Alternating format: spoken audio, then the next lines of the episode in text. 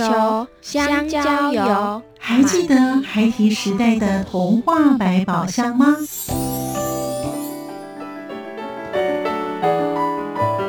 我是桂文雅，世界是一本美丽的书。我是曹俊彦，从小就喜欢画画。我的人生我是王淑芬。当全世界都在下雨，泥泞不堪，全世界。我是王家珍，持续不断，好好的写。我是林世仁，创作儿童文学，让我找到自己生命中的阳光，可以探寻到生命中充满不可思议的兴奋。现在就跟着徐凡，我们一起施展魔法，回到时光隧道里，一起去挖掘笔尖上孩提的奇幻之旅吧！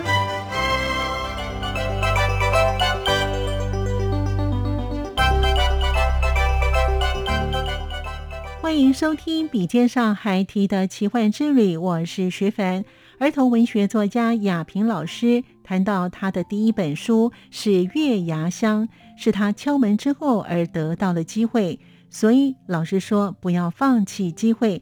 因此这本书对他来说也是特别具有重要的意义。亚萍老师通常写作的时间约莫安排三小时到四小时。散步对他来说是厘清思绪以及沉淀思路的好方法。另外，老师捕捉灵感的方式是什么呢？待会在节目当中跟听众朋友分享。欢迎您继续的收听。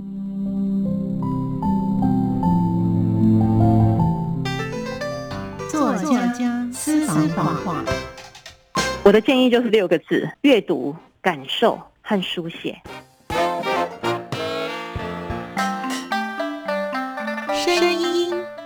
相馆单元。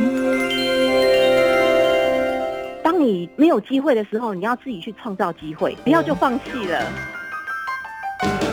我觉得散步跟走路，它可以帮助我理清思绪，看那一些风景，那一些树，这个真的都会给你灵感的。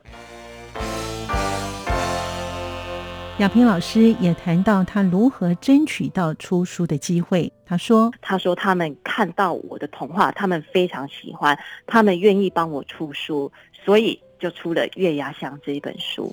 那这个名字叫《月牙香》，也是老师取的名字吗？对，这就是我第一篇的故事。我那时候就是特地把这一篇放在第一页上面。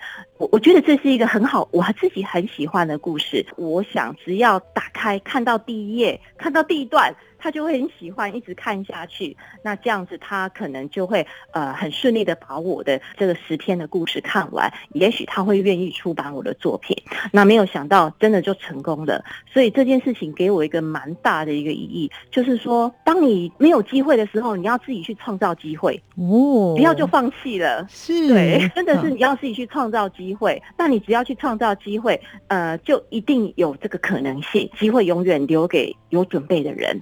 当然，你一定要做事情的准备，所以这本书真的是对我意义非常的重大。所以，老师，您《月牙香》其实你不只写了十篇，那您本身有在其他的媒体做一个，譬如说在《国语日报》啦，或是其他的一些的月刊啦，做一些投稿呢？您有吗？有啊，最早我大概开始写童话之后，我那时候就是先投稿《国语日报》，我的运气是非常好的，因为我那时候开始写童话的时候，刚好遇到。报纸增章，就是呃，所有的报纸本来只有三张版面，但是那时候整个媒体大开放，所以他们可以增章。那那时候的《联合报》《中国时报》他们都增辟了儿童专栏，哎，《联合报》《中国时报》《自由时报》都有，然后他们都有一个儿童专栏，他们都会看童话。所以那时候我写童话，我就是分别寄到这几家媒体去。那有些就是被刊登，那有些就是被退稿。无论如何。每一个都是一种尝试。那我记得那时候我的女儿很小，在幼稚园左右。嗯，那我记得那时候其实每次写童话，然后寄童话出去，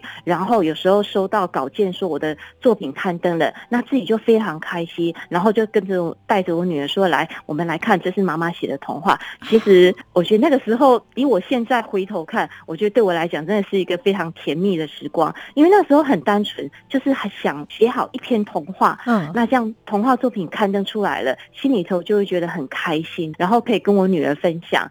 所以我觉得那个那一段的时光对我来讲，我觉得还蛮甜蜜的。所以呢，老师不但在写作上得到了果实，而且在亲子之间的互动又更密切一些哦。哎，那我很好奇，老师，您这个月牙香啊，是诉说什么样的故事啊？我觉得名字好美哦，而且也很甜的感觉。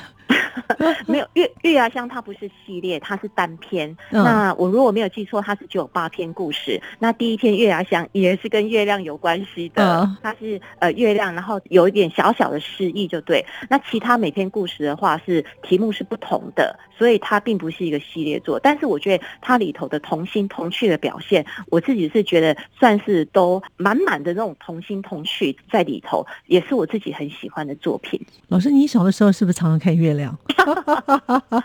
呃，其实我小时候 月亮啦，还有乡村田野，其实那时候因为我是农家子弟嘛，那时候其实这这些景象都很寻常。可是其实到现在之后，我回头看这些那种乡村的这种自然风光的这些浸润，对我来讲都是一个非常非常棒的礼物。然后它让我。有这样子的思考性，然后让我有这样想象力，其实都是这样子的田园风光，这样子的润泽，然后让我有这样子一个能力，我自己这么觉得。哇，其实我觉得儿童文学作家啊，在小的时候的成长过程，不管是他在怎么样的不同的环境之下哦，都有跟像譬如说想象力的延伸，或者是呢田园风光，或者是呢在一些呃，就是刚才老师讲的一些田园呢，这里面呢有很多的。可能性哦，就发挥了您文字的力量哦。其实我在看老师资料的时候，我发现老师喜欢走路，你喜欢散步，包含你出国啊，也都是会用走路去散步呢，看看那个国家的特色。您是不是有特别的原因呢？那是不是老师在写书的灵感来源也是其中之一？从散步啦，从走路里面得到一些灵感呢？我觉得散步跟走路，它可以帮助我理清思绪，然后沉淀我的思路。我通常其实我一天写作时间大概就是下午，我大概是下午写作时间大概三个小时到四个小时。那我写完之后，晚餐之后，我就是固定到附近的公园或是。小学的操场，我会去。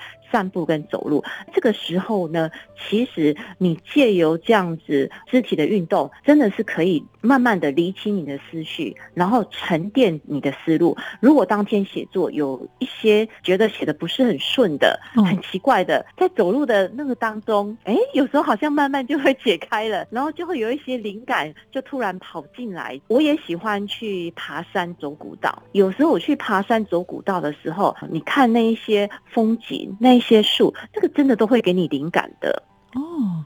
对，所以我有一些有一些书的灵感，真的是从这一方面来的。那我是觉得说，其实不只是散步、走路，或者是爬山，其实是你如果想要做创作，各式各样的生活体验，一定都是必要的。你去旅游啦，哈，你看看书啦，多看一些新闻啊，哈，尝试各式各样的活动，其实都有助于开阔你的视野。然后呢，你在写作上，你才会有更多的灵感。老师，你提到这个灵感呢，因为呢，在您走路的时候，在散步的时候，甚或于呢，你在走古道的时候，都是有一些灵感。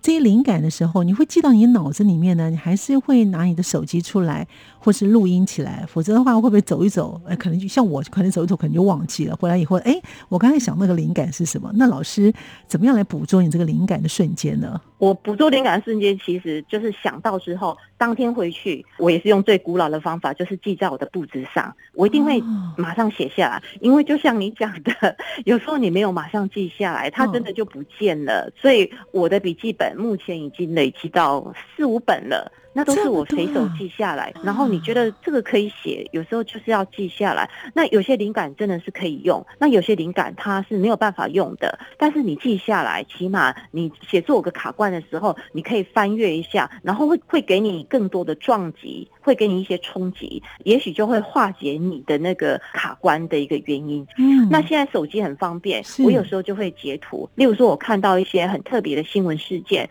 呃，例如有时候我会特别留意一些动物新闻。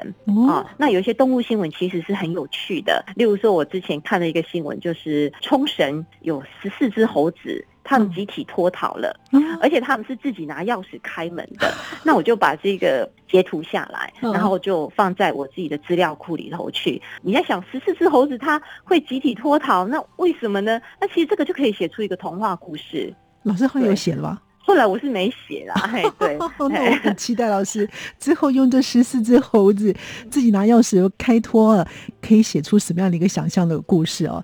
哇，对，其实有一些新闻真的非常有趣，它本身就充满着故事的一个情节。就是要人家去把它写出来，所以我会用手机，然后把一些我自己要的资料，哈，然后把它储存下来，然后可以用的、不能用的，到时候当我需要的时候，我就是去做搜寻的，再去找他。你有这些资料库，你在写作的时候，你就比较不会有匮乏的情形。因为老师刚才有提到说你喜欢走古道，哈，因为古道里面其实的一些的，像譬如说山林的啦，或者是一些花花草草的植物呢，其实是蛮多样化的。其实老师您自己会不会呢？觉得这个古道的风景很美，或者是让你想到说，哎，这个可以连接到穿越古今的故事。你会把这个拍下来，然后大概写一下你自己的想法，这个也变成你日后可能会写成故事书、写成童话书的一个灵感吗？走古道的时候。我会很喜欢看，就是说，因为它会有跟历史有一些连结嘛，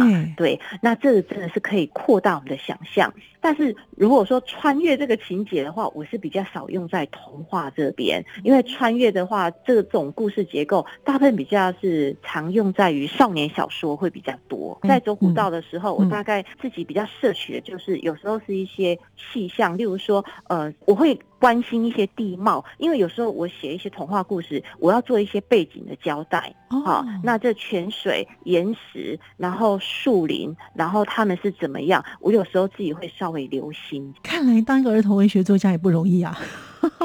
要注意到这么多的细节啊！因为老师刚才有提到说，您写作大概会花三小时到四小时，你还是要在教书嘛？哦，那您会在什么时候安排这个写作呢？你会分段吗？三小时到四小时是一气呵成呢，还是分成上午呢，或者是下午呢，或者是晚上呢？这个时间上您怎么安排呢？哦，我现在已经退休了哦，对，所以我已经从国小老师的职业中退休了，所以我现在是专职在写作。我目前的生活形态就是。上午的话，我是不写作的，我就是做一些杂事、家事，然后或者我会去上一些呃瑜伽课啊之类的。嗯，那我真正写作的时间是只有下午大概两点到五点，或是两点到六点这个时段才是我写作的。我并没有全部的时间都在写作。因为我觉得你必须要有一些灵感，有一些构想之后，你再来写。你一直都坐在电脑桌前面，你如果没有一个很好的构思，你就算做八小时，我也不觉得会写出呃很好的作品出来。我通常如我有灵感之后，我还是都写在灵感簿上。我大概想要写什么样的故事，我大概会先先写出来，然后我大概构思到八分的时候，我觉得这个故事好像可以在电脑上。面，在键盘上。面开始写的时候，我才会。会开始去写这个故事，那写的时候就会比较顺利一些些。但是呢，你还是要在文字上，然后段落的编排，然后整个情节安排，你还是要在。花心思，那我通常写到五六点，我一定就是离开了，不再写了，然后煮饭啊、运动啊，那我一天固定的模式大概就是这样子而已。那老师，您自己本身想写一本书的时候，您会规划吗？说你预计这本书大概要花三个月时间写完，或者是两个月写完，然后把这个进度就分别在你的每天的进度上面，两个小时到三个小时，或者是四个小时，这个内容每天的进度你会安排吗？还是没有？就按照自己的。心情来写呢？刚开始的时候会，你会想说是不是要有一个计划？但是我现在是已经放弃掉这样子，因为我觉得，因为你没你如果没有达到你的目标的话，有时候你会产生一个焦虑感。哦，那我觉得写作。我自己觉得啦，我自己要写出一个很好的作品，是要在一个比较放松的状态下，我的作品的质量才是会比较好的。嗯，你如果带有持续焦虑感的，你去写这个故事，其实我觉得这个故事我自己会觉得写的不好，因为我之前呃有时候有接到，例如说像国语日报社的邀稿，但是他们邀稿的时间都很紧凑，可能一个月后就要交一篇童话。嗯，可是那时候我又在当老师，然后家务也要照顾，那其实我的时间都很少。发现有那种时间压力下要写童话，我觉得好焦虑哦。嗯嗯。所以后来最后虽然还是有写出来啦，但是我就会让我觉得要写好一篇童话，我觉得自己的状态要很放松的。你就是很放松的状态去写，我觉得童话的品质会比较好。所以我现在就是约略。我的时间都放得很宽，嗯，半年完成就好。哦，半年，对我不会把自己压得太紧，因为你把自己压得太紧的话，你只是给自己压力，那压力太大，我觉得这样子对自己并不好。嗯，而且品质你也觉得会有一些受损，哈。对。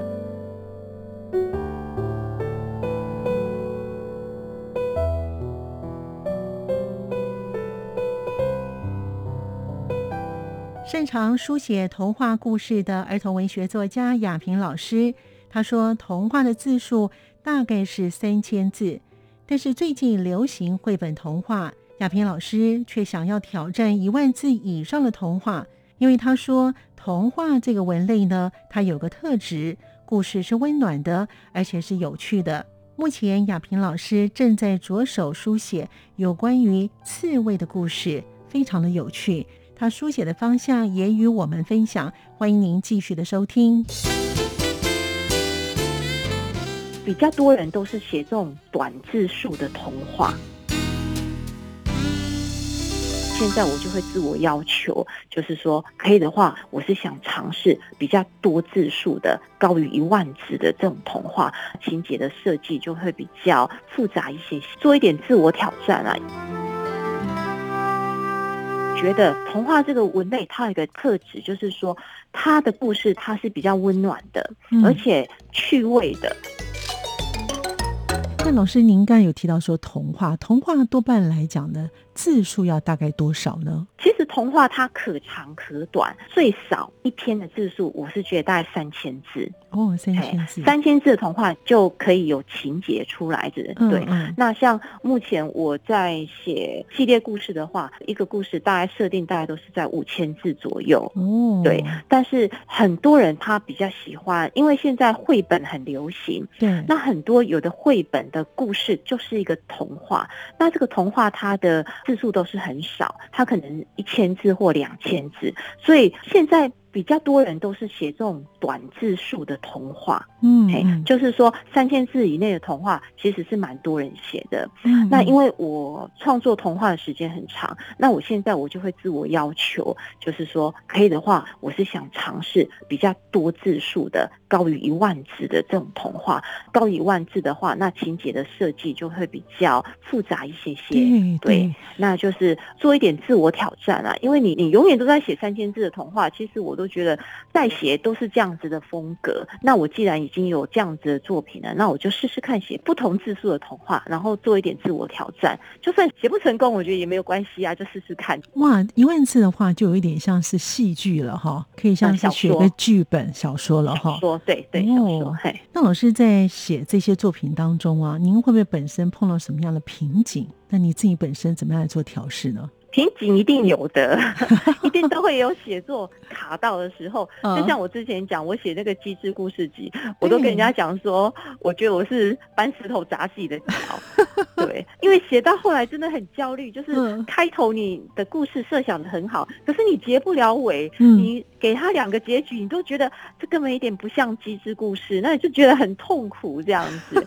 遇到瓶颈就是先搁着，就放着。其实对，就先放着，你不用急着说。说你一定要马上去解决它，你一直想要去解决它，其实我觉得只是让自己陷入一个更焦灼的一个状态。那我都会先搁着，不要去管它。然后一个月、两个月，你再去回看这个作品，然后你再回看这个作品的时候，这时候你有一点距离感。你在看这个作品的时候，你就会觉得说，这个作品它有没有需要再把它完成？那它有没有你有没有想到更好的结局？那如果没有的话，放掉它会不会可惜？那你就可以做一个选择。那如果觉得说 OK，这个故事我可能写到自己，我觉得已经不行了，那我会直接放掉，不留恋它。那我觉得这个好像我还可以从哪个方向去写，或者是说，哎。这这样子写不行，但是我从另外一个角度去写可以，我会试着从另外一个角度去写写看。那会不会有一些可能结不了尾，你就把这个整篇就可能换个方式，或者是就干脆就不走这个系列呢？这个书可能就暂时就搁着了呢？有吗？嗯，目前好像是没有这种情况，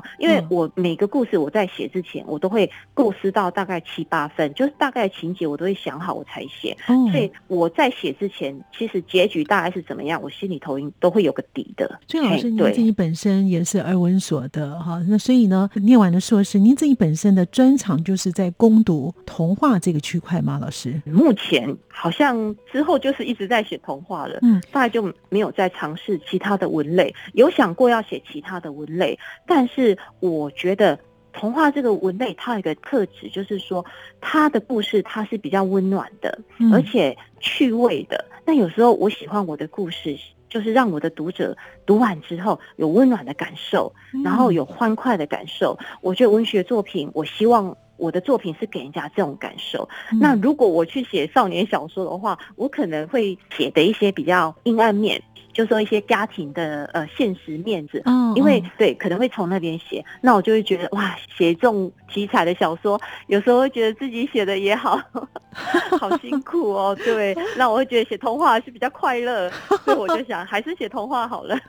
所以我是有尝过写小说、少年小说，然后结果还是喜欢童话系列，再回过头来写童话系列的是吗？对对，我还是比较喜欢写童话这样。那老师是不是有在规划想写其他的故事呢？之后是还有其他两个系列有在，可能就是之后会推出了哈。嗯，那目前已经就是慢慢在写这样。像我目前是在写一个刺猬的故事。哦，对，就像我讲的嘛，动物里头就是狐狸、猫咪跟老鼠。那我就想说，好吧，那我来写一点不一样的。那我就觉得，哎，刺猬也很可爱，好吧，那我就想说，那我来试试看写个。刺猬的故事，所以目前就是就是专心的看看能不能写十篇跟刺猬相关的故事，我觉得也蛮有趣的。像老师刚才提到这个刺猬啊，刺猬的确也是蛮可爱的。有时候我们看一些这个自然影片的时候，或者是一些卡通的时候，都会出现了。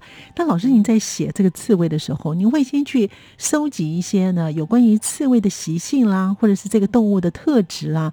他特别喜欢吃什么啦，或者是他在哪个地方是生活的会比较好啦？这种自然生态的东西，你会先去做一个研究吗，老师？会，这个一定要先研究。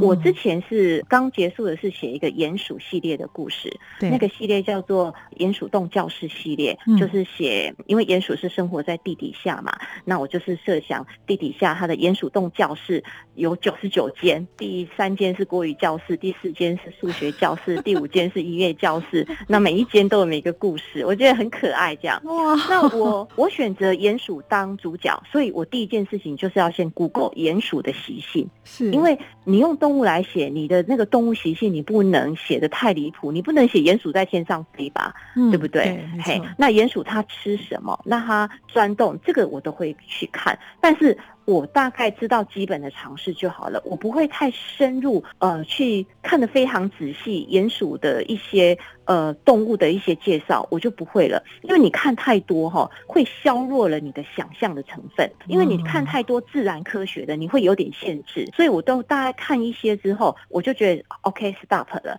stop 之后，然后第二步我会去做的就是，我会去看一下跟鼹鼠相关的故事，童话故事。然后人家是怎么写鼹鼠的？然后观摩一下人家的作品是怎么样来写鼹鼠这个动物的，让看看自己有没有一点触发，有没有一些想法。如果有，像我那时候就看到一个绘本，他就写鼹鼠，就是因为鼹鼠都在地下地下钻来钻去嘛，然后他就写说鼹鼠一下子钻到北极，一下钻到南极，很夸张这样子。可是我觉得也很有趣，所以因为他就是会乱钻，钻到不同的地方，所以我后来那个故事就让他钻钻到类似地心去这样子。那我就觉得，因为你就是必须要这样子，你的想象力才会出来，不然的话，你要是太跟着自然科学的知识走的话。啊，我觉得那个想象力呈现然后就会比较薄弱一些些这样。老师，您提到这个想象力啊，您觉得要怎么样来培养自己的想象力？我觉得老师的想象力超丰富的。其实想象力是可以锻炼的啊，对，怎么锻炼？从我一路这样子写童话故事，其实我真的是觉得你的想象力是可以锻炼的。如果说你要写童话故事的话，你就是要自己就是刺激自己，然后呢，尽量去反向的思考。我们一般都是正向这样想，而例如说我写阿当猫里头，我写一个猫巫婆的故事，猫巫婆的故事，我就写说他家里头很乱，阿当猫就问他说，为什么你家里头这么乱呢？那猫巫婆就说乱才好，我最讨厌。家里头 整整齐齐、干干净净，你想想看，小朋友看到这个这个段落。他就会觉得非常非常有趣，因为我们的老师、我们的妈妈 都是要求你一定要很整齐的。我们童话就是给他另外一个空间，所以你要尽量反向的去思考。你反向的去思考，你就可以去触发你的想象力，然后慢慢的去磨练它、锻炼它。其实我就是觉得想象力是可以锻炼的。今天这个收获真的是非常的多哈。那老师，那我呢也想要写儿童文学的人的话呢，亚萍老师可不可以给他们一些的建议呢？我的建议就是六个。字阅读感受和书写，你要写儿童文学，第一个你一定要多看作品，而且你不只是看儿童文学作品，成人文学作品更是需要看。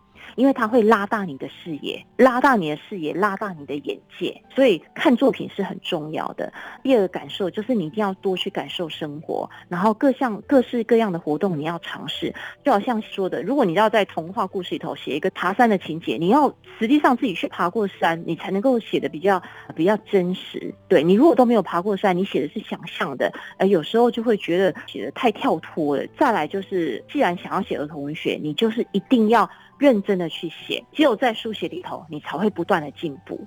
那你有可能写的四五篇不好的童话，也许第六篇它就是一篇好童话。所以书写是一定要的练习。可是老师，书写的话，那文字的洗练呢？有时候我看你们作家写的字啊，你们大概只有几个字就可以包含了许多的意涵。可是我们可能要写到两行才能够把你们的那种感受写出来。那光如果书写的话，他怎么来进步他的字句的这种精简度，也让他看起来让人家在读者的这个眼底下呢，可以有一些共鸣呢？其实这就是一种经验的累积。因为像我刚开始就说过，我之前是写散文的。那写散文的话，其实它的形容词啊，或者是那种感受，它都会比较呃偏向心理的感受，那个都会琢磨很多。可是当我最后写到呃像《狐狸澡堂》那种比较小说型的童话的时候，其实你你的文字的整个风格就要转变过去了。那这个就是要你自己去抓你自己的。文字的质感，然后去磨练你的文字，这个也是只有靠书写才能够 进步，就是多写多看才能够进步。今天收获满满，我想呢，今天的亚萍老师呢，儿童文学作家亚萍呢，跟我们听众朋友分享，他为什么会比较钟情于写这个童话，而且呢，他在不同的著作当中有什么样的天马行空的想象啊，真的太佩服老师了，真的非常期待老师之后的作品啊，而且也很期待呢你第三本书的系列的书籍啊，可以从你的故事当。当中跟着老师的脚步，发挥一些想象力哦。文清非常谢谢儿童文学作家亚平老师跟我们听众朋友分享，也谢谢听众朋友的收听。我们下次见了，拜拜。无限的爱向全世界传开，永恒的光